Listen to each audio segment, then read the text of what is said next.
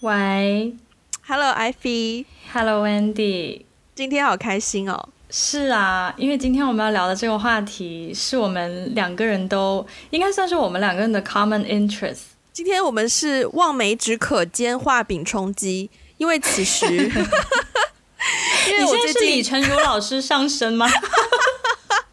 开始增加自己的文学素养，有没有？开始报成语，凸显一下我们的文学素养。可以，可以。我没有什么文学素养，完了。因为我们最近就是这两天身体不是很舒服，所以理论上是不能够喝酒的嘛。但是呢，我们却决定在这个时候要来 要来聊喝酒，就是来回忆一些喝酒时那些美好的事情。嗯，可是我觉得我最近喝酒的欲望真的有降低耶。嗯，是因为。不知道哎，我蛮好奇这件事情的，就可能是首先没有什么，嗯，首先因为疫情的关系，然后没有什么机会跟很多朋友一起相聚嘛，然后同时也是因为疫情的关系，就是工作比较减少，所以生活的那个波动比较小，然后就整个人好像稍微心平静和、心平气和一些，就不太需要酒精来参与到我的生活中。嗯，哎，所以你是在状态不是很好的时候才会想要喝酒吗？不一定，我觉得，但首先酒对于我来说，它真的像是一个功能性饮料，就是它是有明确，它是有明确目的的。比如说，可能庆祝的时候，就真的是心情很好，要跟朋友庆祝的时候，或者是工作特别特别特别累，然后因为你一直都在进运用了很多大脑，进行很多。大脑运动，然后你就真的觉得需要酒精来切断一下你的理性的理性的神经的时候，嗯嗯嗯，然后要么就是最近很就可能最近两年都很少这种情况，就真的是心情非常非常低落，然后嗯，可能睡不着，就想说喝点酒微醺一下，在比较好睡的情况下，但最近都比较少这种情况了。嗯，那你会喜欢品酒吗？就在它如果不是讨论它的功能。就是你，你会单纯为了想说啊，我想品尝一下它的味道而喝吗？嗯，好像不太会啊！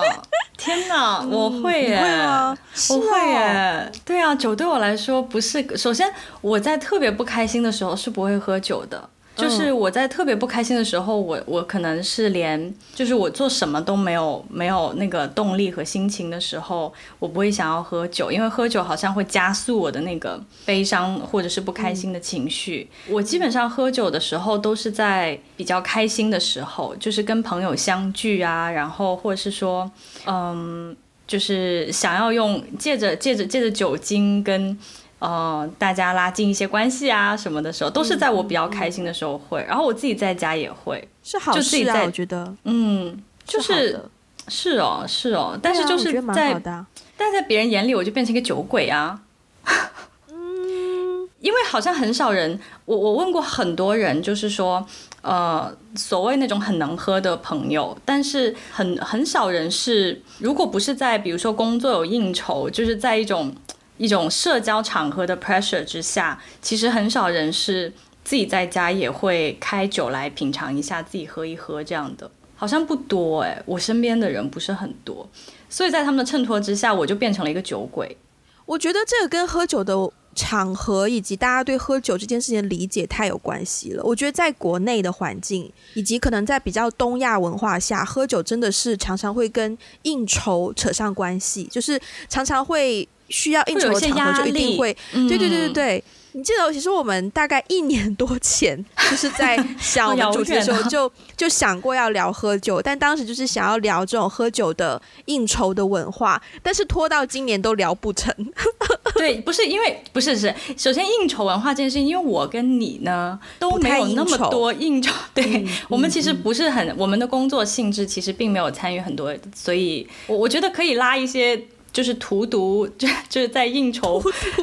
文化中被荼毒的一些朋友，他们可能有比较多的经验可以聊吧。但是我觉得那种是非常亚洲或者可能非常中国的一种应酬吧。嗯，我现在觉得东亚多多少少有一点像，它它多多有有点不一样，但是呢，其实我感觉东亚文化圈多多少少都有点像，因为我之前不是在日本就是读大学嘛，我觉得日本人的那个酒桌上面也有非常非常多隐形的文化，就是隐形的社交礼仪，但当时我并不懂。对，后来我就是毕业了以后，开始有一些朋友就是工作进入职场，然后他们会跟我说，嗯，在日本的那个职场当中，就是下了班跟老板去喝酒的那个，你知道，跟同事和老板一起去喝酒的那个 dynamic 也是非常的微妙，有非常多的规矩。对，就是你要非常注意你说的什么话，然后呃，就是你你跟老板之间的那个，比如说倒酒和敬酒、推和让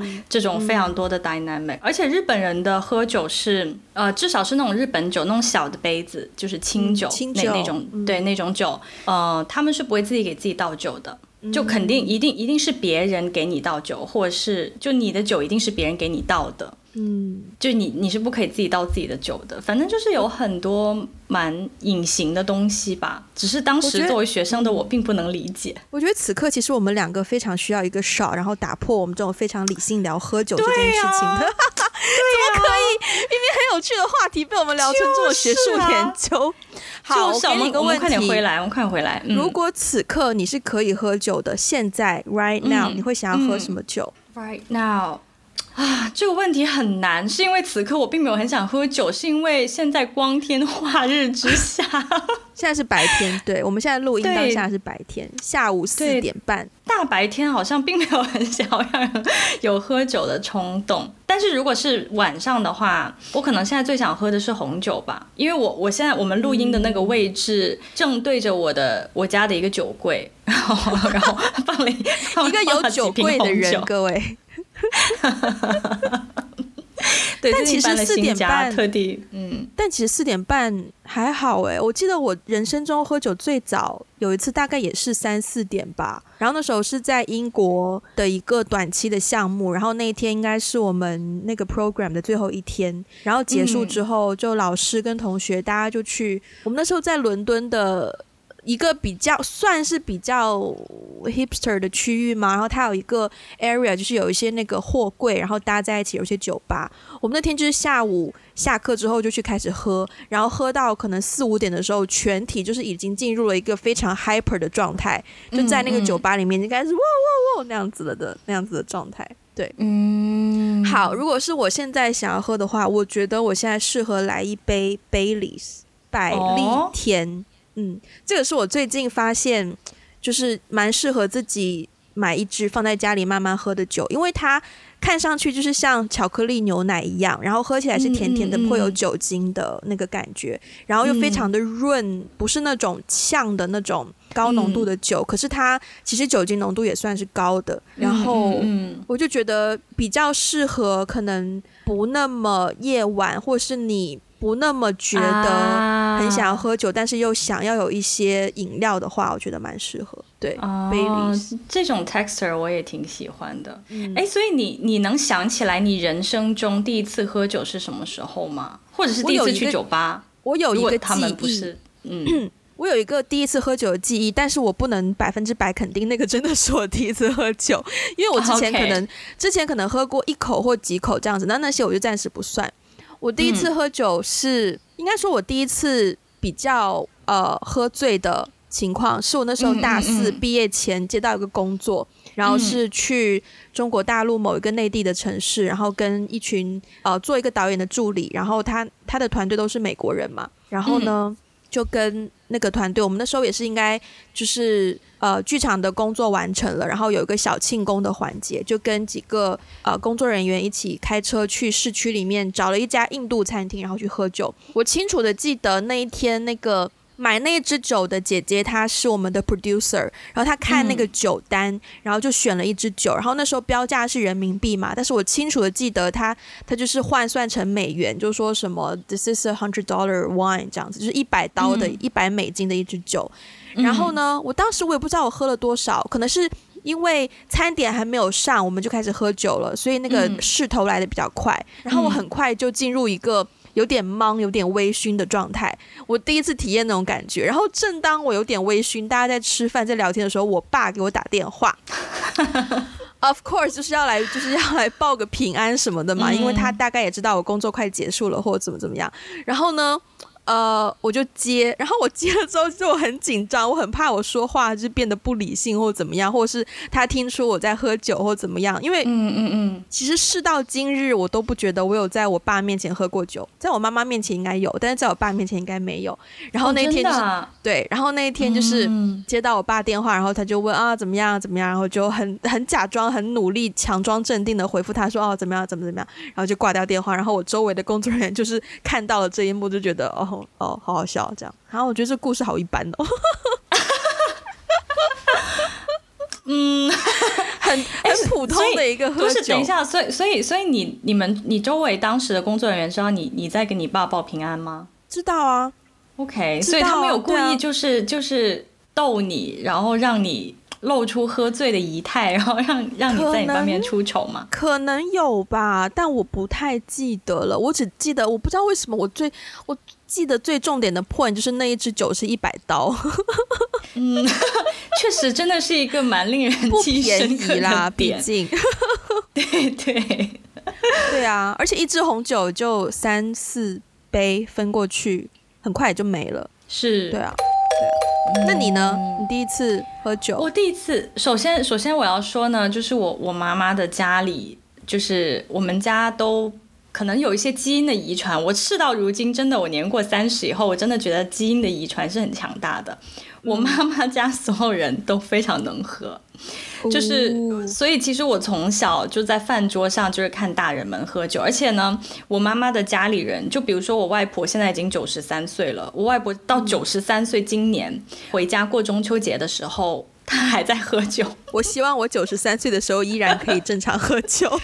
我以为你说我刚九十三岁的时候还活着，就是你要活着才能喝酒啊！哦，对对对对对，就是所以所以就是说我我外婆这个这个年纪以及还能喝酒，真的是蛮 impressive 的。然后小时候呢，吃饭她一定要倒一杯啤酒。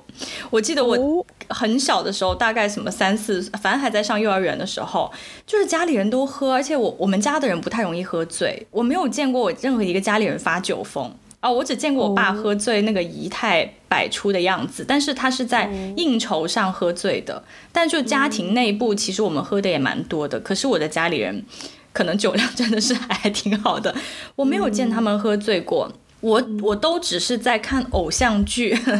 看电视剧、看电影的时候看到哦，原来人喝醉了会这样子。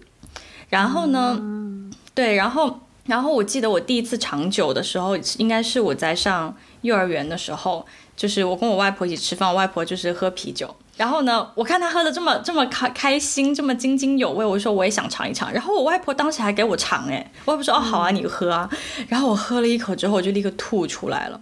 太苦了。就是我觉得对于一个小孩的味蕾来说，啤酒太苦了。所以那次的惊恐的记忆呢，就一直给我留下不好的印象。然后我算是等到青春期呢，我们高中一年级高一的时候，我们学校呢。要做一件很诡异的事情，就是我们要去一个，我们要去井冈山做社会实践。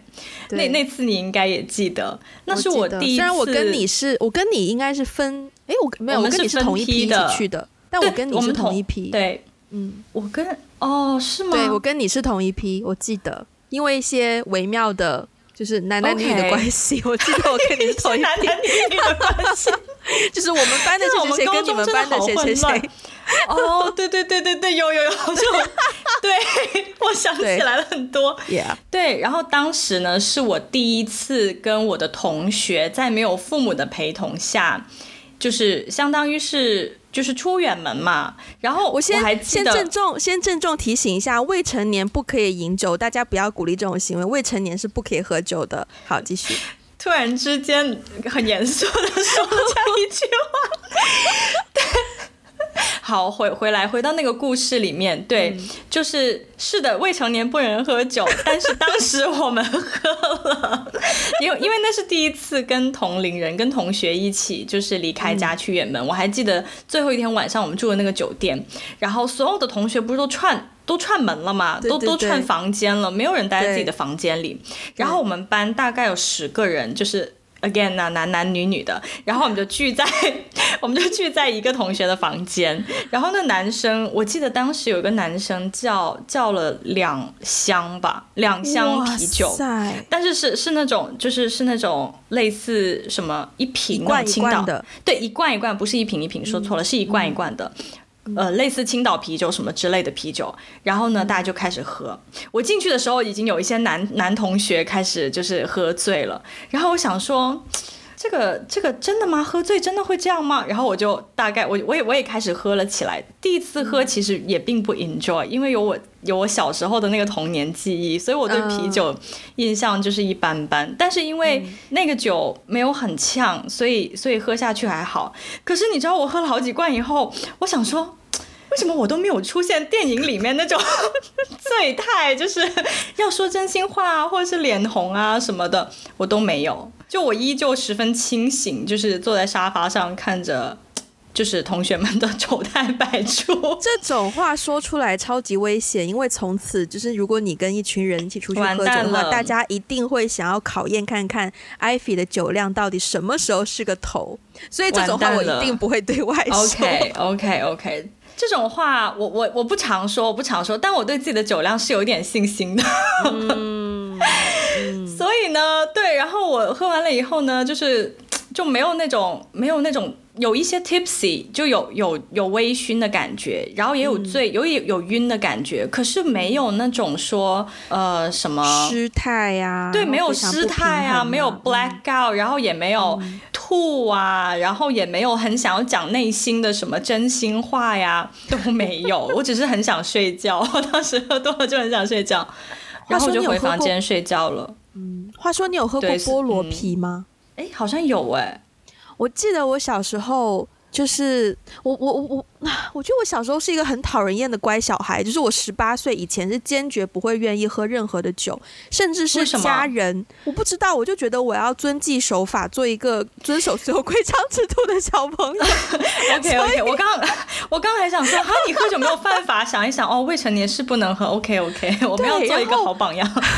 对，然后我小时候，哪怕是一些亲戚，他们可能会就是开玩笑的给我。给我试一口什么酒，我都会用这个用这个理由拒绝，甚至于是别人那时候就是会亲戚就会跟我说，哦，他知道我不喝酒嘛，当然我是小朋友不能喝酒，对。然后他有的时候呢就会点那个菠萝啤，然后就给我喝，然后我看到后面有个啤字，我就说我不能喝，这是酒。然后他又说这个没有酒精浓度的，这个就是饮料，是饮料。然后我就试了一口，我觉得菠萝啤小时候是觉得是蛮好喝的，嗯。嗯，但是我依然会觉得菠萝啤哎。你跟我喝过菠萝啤什么时候？你记不记得我们去年去年大概四五月份，我还没有我还没有回北京的时候，我们不是有几个下下午，我们都会相约在一个咖啡厅，在我家附近的一个咖啡厅，然后我们一起工作。然后那个咖啡厅好像是一个台湾人开的，然后他们家有卖菠萝啤，然后我们两个还在那边。但是那个不是我说的菠萝啤，它那个应该算有点像是那种精酿啤酒，但是它是有一些果味在里面。对对对对。然后是台湾出产的精酿啤酒，蛮好喝的。对对，而且那天你走的时候还买了两罐带去给你的同事。是，然后我们在公园里面已经喝到微醺了。我觉得我那天应该没有微醺，我觉得我那天应该还好。哦，我那天有一丢丢，因为那个度数蛮高的，好像有到百分之六还是七的度数。那那个那个度数还蛮高的，嗯，对啊，但是是好喝的。是，我就我就记得我们两个坐在公园的那个小板凳上就开始聊天，然后那个时候我好像已经有一点微醺了，但是那天的。灾难性的结局是，不知道是我喝了酒之后，我的血液可能就变得比较好，比较香甜。然后晚上回到家，我发现我满腿都是被那种蚊子啊，就是虫子叮的包，满腿都是包。我好怀念那种随性喝酒的日子哦。我也很怀念呢。哦，我想你每次每次就是想到这种随性喝酒，我都会，我是我这辈子可能最美好的喝酒的画面，是我那时候在苏黎世念那个艺术的 program，然后呢，我们下午下课就比较早，大概三四点就下课了，然后就跟几个朋友，他们有学音乐的，然后呢，其中一个男生呢，他就背着他的吉他，然后我们大概。就三个人而已，我们就去附近的一个超市买了几支啤酒，然后去到学校后面有一条小溪，literally 就是一条小溪，然后我们就说。我们就坐在溪边，然后远方这个时候真的慢慢那个太阳就开始落山，坐在溪边弹着吉他唱歌 看夕阳喝酒，Oh my god！那真的是这辈子最美好的喝酒记忆。天哪，你光是描述我就已经觉得很美好。真的集齐了所有美好的元素在里面，又有自然，然后那个光又很好，然后气温也很适宜。那时候八月份也不会很热，对，哇，天哪，天哪！你这样是，你这样，你这样一说，其实我也我脑海中也闪过蛮多这种很美好的记忆啦。就是比如说去户外音乐节的时候，然后就音乐节不是都喝的很癫狂吗？哎，没有哎，那倒没有哎。就是可能因为我我当时去的那两个音乐节，就是因为我没有在舞池里，我是在边上，我是坐在旁边的那个就是石头的那种楼梯上，对，然后所以我其实是看着人群，看着癫狂的人群在 在在下面对癫狂的跳舞，然后然后我当时就跟朋友，我们两我们就我们就拿着一瓶啤酒，就是坐在那边。就是聊天，enjoy the music，然后就又又喝酒，嗯，好难得哦，在那种癫狂的音乐节场合还可以这么悠哉。还好啦，因为我因为我我参加的是不是？对对对，因为它是白天，白天，然后而且它是那种就是独立音乐独立音乐节嘛，所以音乐也音乐也不是那种很就是 很吵啊，或者是什么 EDM，也不是那种，也不是那种，就还好，你就是那种你可以跟着唱的，嗯。所以你你你有喝酒，在在喝酒的记忆里面有经历过比较糗的事情吗？这个沉默也是，这个沉默代表我的酒量好像也还不错，就根本没有没有出出出糗的经历啊！我知道了，嗯，我知道了，这个是。这个是那时候去去英国，然后呢，那一天晚上，我跟几个朋友，我们去一个 gay bar，然后就是我跟大概四个男生去 gay bar，我还很清楚记得，因为那个。首先，这家 gay bar 的名字我有点忘记，但是它应该是没关系，没关系，它应该是伦敦最好的其中之一的 gay bar，所以它对于场内的那个人数是有控管的。然后我们排队进去的时候，我们前面呢是一男一女的两个朋友要进去，然后那个 security 不给他们进去，因为既然是 gay bar，他要控制里面男生跟女生的数量。嗯，然后到我的时候呢，因为我跟四个男生一起，所以他们就给我进去了。好。进去之后，二话不说，先是两杯 shot，两杯 shot 了之后呢，然后又就是不断的混着不同的酒一起喝，然后喝到最后，我那天晚上就是喝完，我发现我的钥匙不见了，因为我那时候是住在那种，我是住在那种有点像是宿舍的地区，然后是一人一间房，但是我没有，我钥匙不见了，就从包包可能漏漏掉出去怎么样，所以我回不了家。然后我就就说好，那我只能去朋友家一起住。然后我朋友就说 OK OK OK。然后我就跟他一起，当时 就是我跟我的朋友一个男生朋友，然后那个男生朋友呢，他跟另一个男生朋友一起回家。就本来是 supposedly 是他们的一个。就是是他们的一个晚上，但是因为我我的钥匙不见了，所以我必须要蹭着他们的车一起跟他们回。对，没有错。然后在车上的时候呢，我就开始有点想吐，然后我朋友就不断的跟我说：“Wendy，不可以吐，不可以吐，你吐的话我们要 pay extra for the Uber。”然后我说：“好，控制住不要吐。”然后就到了朋友家之后，我就被丢在楼下的客厅的沙发上，然后我就盖我自己的外套，很可怜的缩在那边睡觉。然后我朋友跟另一个男生就上楼梯去他们的房间。然后到第二天早上的时候，我就。发现我朋友的室友看我很可怜，就给了我一个另外一件外套，就两件外套，就就是就是盖在身上，很可怜的睡在角落这样子。然后我朋友醒了之后呢，另一个男生也走了，然后我朋友就就就拉我上去说：“你快点，就是假装跟我拍一张照，他要给他当时另一个 dating 的对象，就是就是就是发照片过去，to prove that he wasn't，you know，就是他是跟女生，他是对，然后。” 我觉得这可能是，这可能是我喝酒记忆当中比较 messed up 的一个一个一个一个故事吧。哦，大但你觉得有糗吗？好像也没有糗。我觉得你还好哎，我觉得在那个场合下也没有没有糗啦，只不过就是破坏了人家的一个。但是但是喝醉然后导致钥匙不见找不到，这是我应该喝醉之后就是发生过的最 out of control 的事情。嗯，因为我是那种哪怕慌的。对，因为我是我试过，就是在香港，然后喝醉了，可是我依然可以就是安全的回到我家。虽然第二天我完全不记得我是怎么样回到家的，嗯嗯嗯，但是但是我是可以做到那件事情。所以钥匙不见应该是对呀。那你呢？我觉得隐隐隐约觉得你应该不少。我好像还真的不少，对。我我我我我突然想到了好几个，天哪！我就我就我，就是就是首先，我我虽然就是喝醉过很多次，但是我几乎不会吐。我是那种不会不会吐的人，然后我喝醉了以后可能会有乱说话的时候吧，因为有的时候出现过那种朋友第二天说你昨天晚上说那个好好笑，或者是你昨天晚上干了一件很好笑的事情，然后说好什么？但是很神奇很神奇的是，我基本上那种就是喝到 black out，就是完全不记得发生了什么，都是在我回到家以后，所以就是在就是就是。如果是在外面喝酒的话，我我好像都会在我回到家之前的的那些所有的时间，我都会让自己保持清醒，即便我很回到家才放开。对对，我觉得我的心理意识有在，我的大脑好像虽然我醉了，可是我的大脑在控控制，所以我怎么回家的，我永远都记得，就是我我永远都会记得我到了家，但到家之后发生的事情，我就完全不记得了。对，然后我记应该我我印象比较深刻的一次，应该就是应该是我第一次喝这么多，然后而且还麻烦到别人，就是我大学的时候。我还记得那个时候大一嘛，然后在日本，对，在日本的时候，因为因为说实话，大一大二的课业呢，就是比较轻松。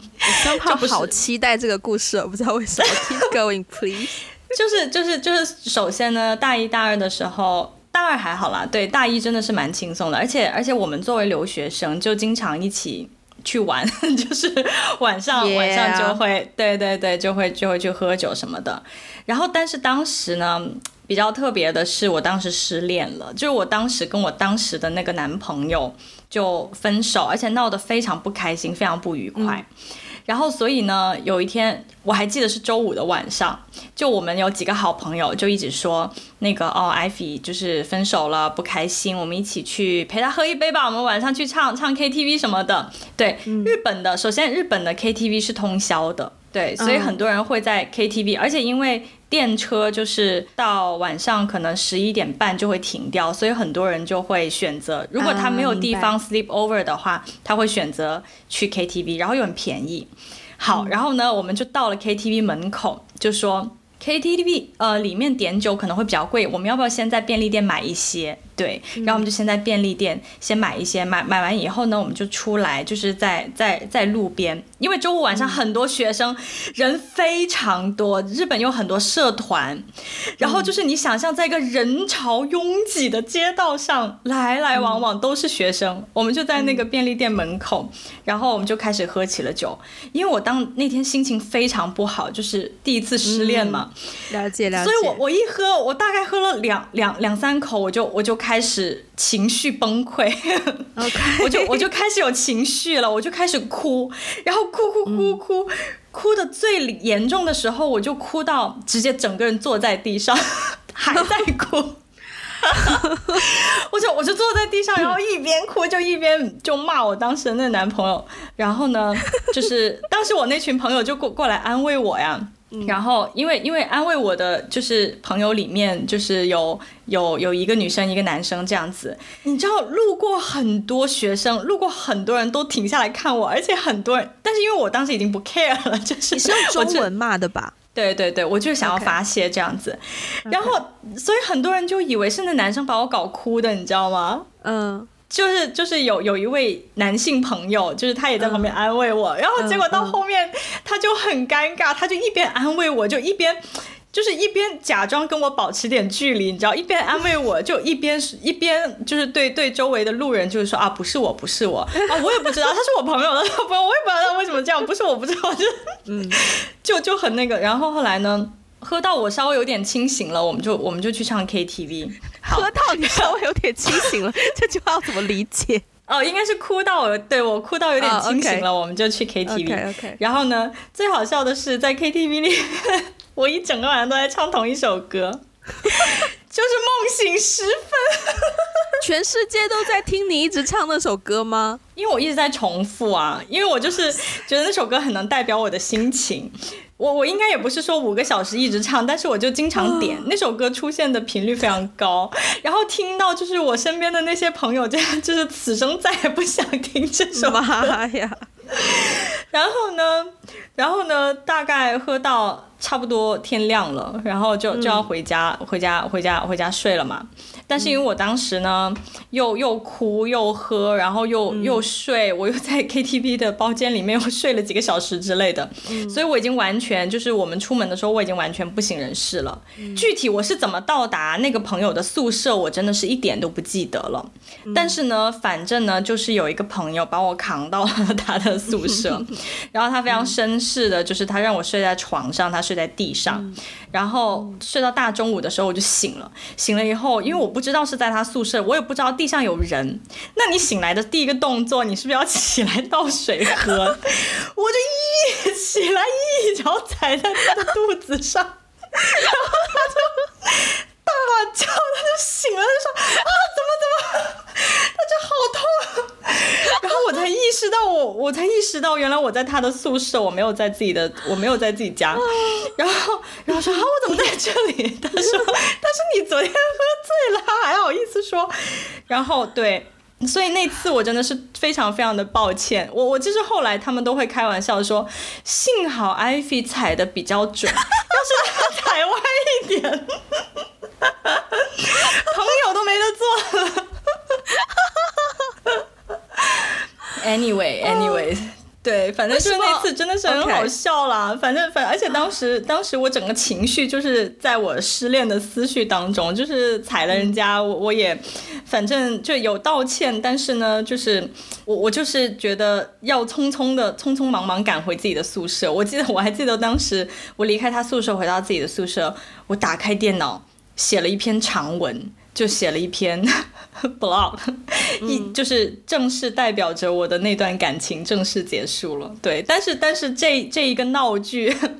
就是在这个感情结束前的这场闹剧，真的是在我的人生当中留下了浓墨重彩的一笔。我现在好矛盾呢，因为我觉得以前的你比较有趣，怎么办？啊！天哪！但是我又觉得，如果是以前的你，我也不一定能跟你成为朋友。就是我没有办法想象我朋友在 KTV 里面就是不断的去点那一首歌，你知道吗？我也是一个麦霸，好吗？就是跟我朋友都要唱同一首歌。你也是麦霸，对对对啊！天哪，好棒哦，好棒哦！好，这么这么久的一个经历。哎，不过我觉得你你可以考虑一下拍进你的电影里。嗯，我觉得电影感很重。嗯，真的电影感很重。我没有这种故事哎，但是你刚刚讲的时候，我隐约哎，你有喝过台湾的高粱酒吗？我没有喝过台湾的高粱酒，但是我好像喝过大陆的高粱酒，就是有些少数民族地区也会有高粱酒。青稞酒，对对对，青海那边有青稞酒。嗯，我喝过。哦，原来我第一次喝酒，哎，我第一次喝酒有可能是青，但不一定。那个时候是夏令营，有去过青海，然后有喝过那里的青稞酒。But anyways，那个不是我要讲的事情。嗯，我要讲的是我那时候去台湾，然后。呃，同样是在苏黎世那个艺术项目，然后中间有一个礼拜在台湾，然后呢，我们就同样的一帮朋友同学，然后有一天呢，那个也不算饭局，反正就是跟就是当地的老师带我们去一家很很台湾菜的一间一间餐馆吃饭，然后就介绍我们喝高粱酒，然后那个是欧洲的同学们第一次喝高粱酒，他们喝到高粱酒的第一口，那个表情就是觉得这个酒惊为天人。就首先怎么可以那么烈，然后，但是它也不是说很难入口。然后我没有喝过二锅头，我不知道是不是跟二锅头有点像。但是他们就深深的好好好喝，是吧？然后他们就深深的爱上了这个这个高粱酒。然后有一天呢，我们就我不知道我不记得是不是同一天，然后我们就去 Seven Eleven 买了一支高粱，因为它其实你每一次一小瓶盖，那个高粱的瓶盖一小口，你就已经很有感觉。然后我们那一天就从大概走了四五个公交站的距离吧，就从一个地方走回酒店的路上，我们就一路喝，就四五个人 share 那一支高粱，然后就一路走回去。那那那段路程就觉得整个世界是魔幻的，你知道吗？我们几个人的笑点变得非常的低，然后会路过那种你知道有很多公园的那种运动器械，它虽然都是一个很简单重复的动作，但是它就嗯，它在我们的眼里当天就真的变成一个游乐场，然后以及那种小朋友那种摇摇的那种马啊什么的，然后我们几个人就是就是。现在想起来，真觉得一点都不好笑。可是当天呢，不知道为什么就笑得非常的开心，就觉得整个世界都变得非常的好笑。就天哪，这故事讲我又觉得一点都不好笑。，anyways 不过我我真的没有什么喝醉酒的好故事。哎，我觉得你你的你的喝醉的故事都还蛮 positive 的，就是也没有很出糗的部分，然后也是蛮蛮这种就很正常的喝醉酒的经验。对，不过你刚才说的那个，就是在欧洲跟朋友就是喝到那种高粱酒被被惊艳到，我想到我原来在纽约实习的时候，因为你知道在日本呢，你是可以拿着酒瓶走在大街上的，在香港也可以，虽然在美国不可以，我知道。对对对，在对在美国不可以，然后我一开始并不知道这件事情。嗯，然后我记得当时我在一个地方实习，然后我的导师就那个时候我的老板，他在那个地方工作之前，他曾经在云南生活过大概几年时间，所以他也会讲一些中文。然后呢，有一天有一天我们办完活动，我们就有一个 happy hour。然后 Happy Hour 就是每一个，因为我们是一个蛮蛮 diverse 的一个工作环境嘛，所以就说，然后就邀请说每一个员工带自己家乡的背景的酒。哦，哇，好棒哦！对，很棒。然后呢，我就我当时是就是因为广东好像没有什么特别产，我们那边就产很多药酒啊，什么 蛇胆酒，带一个药酒也是很行。也很奇怪，对。然后我去 China Town 找，然后也没有找到很合适。我记得我当时是找我的，对，曾经也上过我们节目的大哥，对，大哥是山西人，然后山西产那个汾酒，我就找他借了一小瓶汾酒，好像也是米酒酿的，但就是有点有点像有点像二锅头这种这种一小瓶。OK OK，对，反正就是山西的汾酒很有名。然后呢？不知道为什么我老板，我老板是个加拿大人，他呢就没有带加拿大的，他觉得带加拿大的酒很无聊，然后他就他就他就带了一瓶二锅头，他 说因为他曾经在云南生活过一段时间，所以他想要带一些就是有点中国特色的东西。然后呢，我们就把所有的酒带到带到一个一个 table，然后我们大家就开始喝，我们就开始品尝讨论说，哎，这个地方的酒怎么样，那个地方的酒怎么样。然后呢，到我老板亮出他的二锅头的时候。他就说，嗯，这个东西是是是中国的一个一个很便宜的一种酒，就是真的是在路边几块钱就可以买得到。对，但是它的它的强烈程度不比 shots 低。然后你知道一开始就我其他的同事就你知道不屑嘛，因为他们就其实酒量还蛮好的，然后也很爱喝 shots，然后大家就在那说，哦，好啊，那我们来试一试啊。结果他们一试。就是脸上那个表情，就是扭成一团麻花。就一开始你知道特别自信，信誓旦旦，好啊，Let's give a try。然后一喝就整个人就 就就这样子 皱成一团，对，就皱成一团。然后我老板，我老我老板就觉得很好笑。然后呢，我老板就让我也喝一喝。我之前没有喝过二锅头，然后他就让我尝了一下。然后尝完以后，我面无表情。我面无表情，然后，然后我老板就说：“嗯，看来真的真的是基因基因使然，就中国人不只会打乒乓球，中国人还还擅长喝二锅头。”然后当时那天有喝过二锅头，哎，其实还蛮香的。嗯，而且真的很便宜，就是真的是五块钱，对对对，就可以。对，然后当时呢，我记得那天那天 Happy Hour 结束之后，还有一些喝剩下的酒嘛，但我不知道，其实我当时并不知道在街上是不可以喝酒的，就我我不知道一个路人是不可以拿着酒瓶在街上走的。嗯，二锅头的那个瓶子也很小嘛，很小。当时，对啊，我当时就拿着那个没有喝完的，我就想说，那我回家，我就走出去。然后特别好笑的是，我的老板和我的大老板在外面抽烟，嗯，然后我拿着我的酒走出去的时候，他们抽烟聊天，抽抽抽到一半，突然看着我拿着一瓶酒过来，然后他们两个就疯狂的就冲过来，然后就脱下自己的西装外套，把我的酒 盖住。那个酒，对，然后我就说干什么干什么，他就说你不知道在美国大街上是不可以拿着酒走来走去的吗？啊，我说我不知道啊，他说唉。你你赶紧把它放在你的包里，或者是你赶紧拿一个东东西把它包起来。我觉得对，嗯，那也是一次蛮蛮有趣的、蛮有趣的经历，然后也让我学到了一些就是不同国家的文化吧，我觉得还蛮好玩的。我每一次，因为我香港很多朋友就是欧洲不同地区的人，然后每一次大家聊到喝酒文化什么的，我都没有办法去描述我成长的背景下的喝酒文化。因为我在我的文化当中，我的我的人设真的是一个不喝酒的人。Seriously，就我无论如何，我跟长辈、家长，只要是跟我有血有一点血缘关系的人的饭局，我都会还是会拿出那一副就是我不怎么喝酒的那个形象。我不知道为什么，可能是自我保护机制，但是我都会这样做。嗯。但是我有从他们身上学到过一个呃蛮重要的喝酒礼仪，就是我不知道这个是在欧洲还是在哪里，但就是你跟别人碰杯的时候，你跟谁碰杯，你一定要跟对方有 eye contact，嗯，这个是有礼貌的表现，对，嗯，学起来，学起来，对，嗯，好像你你刚才讲到这个的话，如果别人问我在我成长的背景下有什么喝酒礼仪，其实我也说不出来耶。我刚刚突然闪现了一个是划拳，K，你说在 KTV 里面的划拳吗？在 Everywhere，只要是喝酒就是五十五或者我虽然我不懂那个规则，但是我觉得就是很好像很常见。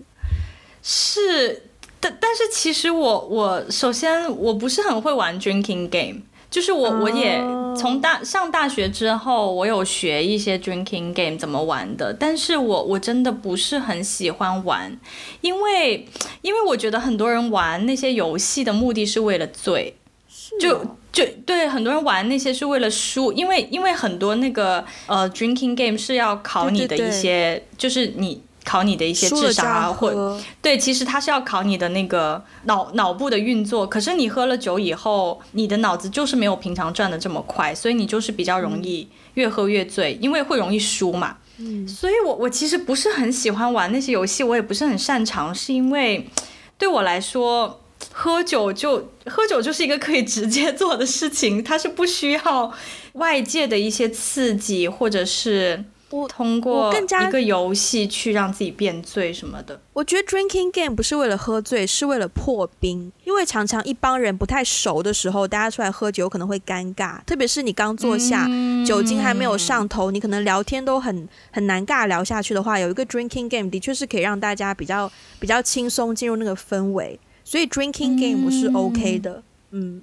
嗯，我最喜欢的 drinking game by the way 就是 Never Have I Ever。因为我觉得那个是一个对，是那个是一个可以了解对方的一个游戏，是，而且也可以发掘到自己的一些 新的面相。就是 in case in case 有人不知道，就是你每一次要竖起五个手指头，然后你要说一件你从来没有做过，但如果这件事情别人有做过的话，那别人就要扣下一个指头，然后最先扣完五个手指的人就要喝酒。嗯，这个游戏呢，我觉得要取决于跟谁玩。因为我我有我有非常不好的经历，就是有的人他明知道你做过或是没做过一些事情，然后他就故意说，这就是这个游戏好玩的部分，这就是我不喜欢的地方啊！就是没有没有没有，是这样的，就是说，呃，如果是跟我比较熟的人，不需要通过这个游戏来互相了解，也对啦。如果是不熟的人。我没有很想要了解他。啊，然后有的时候其实玩这个游戏的时候，通常都是那种又熟又不熟，然后又熟又不熟的人呢，就大部分情况下，我我也说不上哎，就是同事之间，或者是就是可能关系有，或者是大学的时候有遇到过关系有点尴尬的那种状况，所以我对这个游戏总的来说这个印象也没有说很好。我觉得跟同事我也不会玩这个，跟这个更加像是比较没有利益冲突的人玩会比较合适。如果你同事，你 somehow 还是有点小尴尬，跟同事就直接喝了。对，嗯，也是。不过你刚才说到那个，就是如果别人问我，我所成长的那个文化背景下有什么样的喝酒文化，其实我也总结不出来，因为呢，因为因为呢，比如说我现在想到的，跟嗯，就是跟跟比如说。就就我我成长的背景下，我能想到的就是一些应酬文化。嗯，可是我小时候因为也没有参加过什么应酬，小时候喝也就是在家里啊，跟家里人一起喝。长大以后工作，其实我的工作也也没有太多的应酬，所以所以真的，我上一次去东北出差是我第一次学习所谓的这种，真的真的就是在这种酒桌文化下的一些。呃，规矩就是你什么时候要出来说话，然后要说什么话，然后别人怎么劝酒，你怎么挡酒，还有什么碰杯的时候要你的杯，如果你要跟。比你 senior 一点的人碰杯，那你的杯子就一定要比对方低，才能表示尊重。然后什么喝酒的时候不要嘴对着对着对方，就是要稍微侧一点这样子。天哪！嗯，但是他们因为是朝鲜族，所以朝鲜族的喝酒文化跟韩国比较接近，他们的规矩是比较多的。嗯，不过我有遇到过一次有很很好玩的事。我刚到日本的时候，我记得有一次我们有几个几个中国人，然后几个日本人，我们一起同学嘛，然后一起去喝酒。你知道日本的那种清酒杯子不是很小吗？嗯，那个杯子很小，其实就有点像相当于中国你你喝白酒那个杯子也是差不多那么小嘛。嗯，可是在中国就是你要是喝白酒的话，那个小杯子你跟别人干完以后，你就要倒干净的。对对对。你是要喝完的，但日本是没有这个规矩的，就碰，OK，对对，其实你碰完以后你就喝一口就好了。然后所以，所以我们一开始喝的时候，就是就中国人就疯狂喝完，因为一碰完就要喝，一碰完就要喝。然后日本人就就真的是惊呆，你知道就是这样，就 O 塞嘴，然后看着我们，想说天哪，中国人的酒量すごいですね。 就是惊叹，后来才发现哦，原来这是个误会。清酒也蛮，我觉得喝清酒，我好久没有喝清酒了耶。而且我觉得，我突然觉得这种天气好适合要一杯温热的清酒哦。嗯，温热的清酒或者是热红酒，热红酒比较适合再晚一点。但这个钟数就可能我们现在也差不多五点，然后可能到了晚饭时间就很适合，就是。吃一餐日料，配一个热温温热的清酒。对。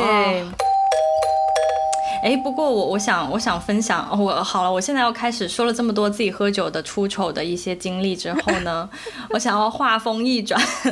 来，我想要分享，我想要分享一些就是喝酒在我人生当中的积极积极积极意义啦，就是。嗯，就是呃，你刚才讲到说在苏黎世就是的一些经历啊，就是那个很很美妙的小溪啊，然后看着那个夕阳啊，对，嗯，对，然后还有去不同主题的那个 club 和 bar 听不同的音乐。这个我没说，但是我写在我们的，我写在我们的大纲里。我没喝，已经醉了。就是我我我有想到，就是我在纽约的时候，有一次有一个朋友带我去过一个很特别的酒吧，然后那个酒吧可能是我此生去过最最有趣，而且就是什么时候回纽约我一定要再去，我觉得那个真的是一个很很棒的地方。那个酒吧是在一个地下，然后它好像也是一个 gay bar 吧，然后呢。就是你你你路过完全你很容易会忽略掉，因为它就是一个一个一个洞，就是纽约不是有很多那种地下室嘛，它是一个地下室，而且里面很吵，上面完全听不见。然后我们进了那个门以后，里面人很多很挤，可是里面的所有的人都在做一件事情，就是边喝酒边唱歌，大合唱，而且呢，他们唱的全部都是百老汇的音乐剧。哇哦，对，就是那个酒吧的正中间有一架钢琴，然后就有一个人，我其实不太清楚那个人是一直在上面弹的呢，还是呃可以换人，还是观众也可以上去弹。总而言之，上面就一直有一个人，然后那个人弹的每一首歌都是百老汇的音乐剧。他只要一起那个调，下面的人，而且下面的人最精彩的是，还会根据什么声部，比如说唱 Do It 哦。然后，然后包括当时我最惊艳的是，当然就有很多很经典的啊，像像那个《悲惨世界》啊，《狮子王》啊的一些音乐，大家都耳熟能详可以唱。然后最最神奇的是，因为我我离开纽约那一年是 Hamilton，嗯，就是那个音乐剧刚出来的时候，然后那个时候这一票难求，因为非常非常贵，然后就是也很卖座，然后突然他们就开始。唱起了 Hamilton，哇，Hamilton 里面的歌，嗯，对，就是我真的是让我最惊艳的是，他们自己就自然而然的在那边分起了声部，而且很有默契，就是完完全全就好像在一个现场版的百老汇的音乐剧一样，而且他们唱的非常好，就是跟那个钢琴那个歌声跟钢琴。完美融合，里面在场的人非常多，大概几十个人，有没有上一百个？我我不太确定，因为那地方真的很小。但是我我真的是很，就我当时有一种哇，我好像闯入了一个世外桃源的感觉。虽然很多歌好，对对，我很喜欢很喜欢。虽然我不是那么，就是很多歌我也很熟悉，但是我不是很会唱，我也只是能跟大家哼一哼。但是我。就是看着大家很享受那个音乐的那个状态，真的是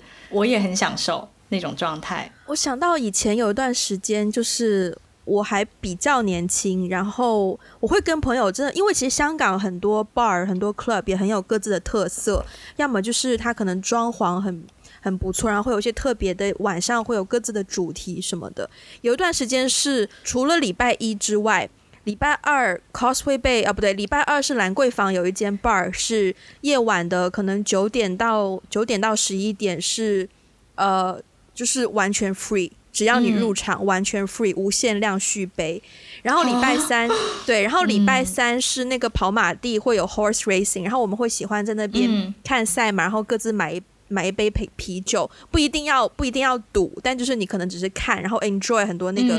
那个 vibe。然后礼拜四是呃 Cosway Bay 的还是湾仔的一些 bar，它是 Ladies Night。然后礼拜五不用说了，Friday Night 一定要出来的。然后礼拜六不用说，就是星期六晚上一定要出来。就是我们 大概连续几周的这种非常狂热。然后礼拜五、礼拜六就会去发掘说。哪边的一家 jazz bar 礼拜五的晚上有表演，然后哪边的一家 gin and tonic bar，他们的 gin 是有非常非常多不同款式的 gin，搭配不同的 tonic，搭配不同的蔬菜，就是可能有的会放呃柠檬，有的会放 cucumber，就是那种不同的 gin 的饮料，然后就是非常有一点就是 digging the bars 那种感觉，我现在好怀念那样的日子哦，因为就是香港的酒吧关了好久，我想说我家楼下，我家楼下其实是一条酒吧街，最近他们好。好安静哦，我好怀念可以去 bar 的日子，就是 looking at the bar menu，就是你看一张酒单，你去选酒。天哪，我们现在哪里聊得到选酒啊？我真不知道什么时候酒吧可以重开哦，真的。疫情对这个酒的日子，对呀，天哪，我觉得疫情真的是改变了很多人的生活方式，哎，Yeah，喝酒也是，喝酒都变成就是在朋友家。对啊，或者喝一些手边的，对对对对对，好吧，我们期待期待疫情过去之后可以回归正常的。无论你喜欢 clubbing 也好，或是去比较安静的 bar 喝酒，或是 whiskey bar whatever bar 也好，就是只要能有一个 bar，只要能 重回重回正常喝酒的日子。嗯嗯嗯，希望这一期节目可以帮助大家望梅止渴，画饼充饥。结尾再点一个题。点个题，最后的最后，其实其实其实我还有一个，就是蛮 positive 的一个故事想要分享的。我觉得这个故事不分享有点可惜。对，就是其实我。就是从我我开始出道 喝酒，如果把喝酒，如如果对，如果把喝酒比作出道的话，从我出道开始这么多年，也一直其实大部分时间都是跟朋友啊、同学啊什么的或同事一起喝。但我印象比较深刻的是前年过年的时候跟我的呃亲戚喝酒，是呢。我之前不是有提到，我们家就是像我妈妈、我外婆、我舅舅、外公，就酒量都非常其实 酒量都非常过人，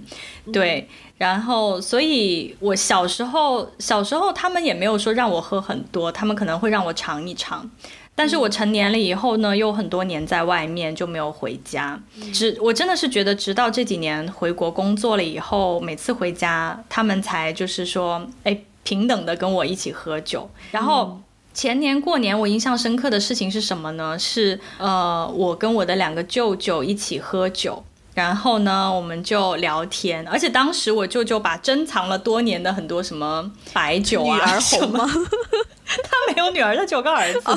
OK，就反正珍藏了多年，就呀，类似有点像女儿红的那种珍藏多年的白酒，就就就弄出来。然后我们其实那天晚上，呃，喝的蛮多的。然后当时呢。因为我舅舅只有他现在是一个人在国内，他的就是我我的哥哥就表哥他们全家人都在都在国外，所以他一个人他的孩子在国外，对他的孩子以及他孩子的孩子，嗯，对，全家人都在国外。然后我舅妈那个时候也在国外照顾孙子之类的，嗯，所以他一个人在他一个人在国内其实是比较 lonely 的。然后那天晚上我们就喝酒聊天，我第一次。因为喝了很多酒，我不知道是在酒精的作用下，还是他也人到比较老的时候，会比较愿意敞开自己的，对，比较感慨，愿意敞开自己的内心。反正呢，那天聊了很多他年轻时候的经历，以及就是他此时此刻一个人在国内的那种孤独感，还有他们聊到了很多我外公的事情，因为我从来没有见过我外公。呃，我外公在我还没有出生就去世了，所以我其实从来，我我从来那么多年都是从家人的口中的这些只言片语去了解我外公是一个怎样的人。但是那天晚上他们说了很多我外公当时是个怎样的人呐，然后就是他的一些经历啊，他的很多事情。我那天晚上突然一下子，我我我其实觉得很幸福，是因为我第一次被他们当成不是一个孩子。就是是跟他们平等的一个独立的成年人，以及就是说我第一次我对待他们也是这样，就是他们第一次不是我的亲戚，不是一个你的什么远方的舅舅，而是一个有血有肉、很真实的人在讲他的这一辈子的经历。就那那天晚上那场酒，就是总而言之就拉近了我们的。很多的距离，对，嗯，所以我就是，这是我第一次觉得，哦，我跟家里人喝酒喝的也很很开心，就是我我其实还蛮，我其实从那次之后，我还蛮期待过年回家的，蛮温馨的耶。嗯，对，虽然最后 ending 就是我 舅舅吐了，但是 OK，但是但是整个聊天的过程其实是蛮温馨的，嗯。就不是那种，嗯，跟朋友喝，有的时候可能会说一些啊没营养的东西啊，但是跟家人喝就，不是所有的朋友都这样啦。但是有的时候，对啊，不是朋友之间的 dynamic，但是呢，是一种啊，我也不知道怎么互相敞开心扉，互相，嗯，对，而且是跟一个长辈，我觉得其实挺难得的。我觉得酒精有的时候它的确可以，就是让大家。摆脱本身在这个社会上的各种添加在自己身上的身份，变成是两个人跟人之间的交流。我觉得这也是可能，这也是我喜欢我有的时候喜欢喝酒的一个原因吧。就是它可以让你暂时性的摆脱一些不必要的束缚，然后让你回归到一个比较直接的状态。就是它会减少你的很多 filter，对。对，因为平时我我是一个会给自己非常非常多 filter 的人，就是讲话的时候。但是当你就是进入一种 tipsy 的状态的时候，你就会丢掉你很多的 filter，然后你讲话就会更加的顺其自然一些。我我嗯，我觉得这是我喜欢喝酒最大的一个原因。嗯，就让我回归到一个更加自然的状态。呀，嗯，期待什么时候我可以我可以再次跟你喝酒。对啊，哎，我们上一次喝酒聊的那一期初恋，其实蛮多人喜欢的耶。是哎，所以还是酒精的作用 很很重要，很重要。哎，其实我们去年我们两个人都在深圳，就被关在深圳的时候，我们其实喝的还蛮多的耶。是吗？我没有印象了耶！天哪，你不是吧？嗯，要么就是在在我家，然后在外面也喝了有两次之类的。然后有一天下午我们去一个星巴克，然后结果那个星巴克还卖酒，然后我们边工作还边点了一杯酒。而且我们有一次还去一间红酒卖红酒的，对，卖红酒的地方。那天晚上喝的也蛮尽兴的。对呀，对呀，在我家也喝过，在你家也喝过，在外面喝过，全部都是美好的回忆。下午也喝过。Oh my god！希望大家可以早日回归正常喝酒的生活，喝酒伤身，不要过量饮酒。十八岁以下不要饮酒，未成年人不要饮酒，喝酒不要开车。你知道，我觉得聊这种节目一定要给很多这种忠告拒绝黄赌毒。对对对对对。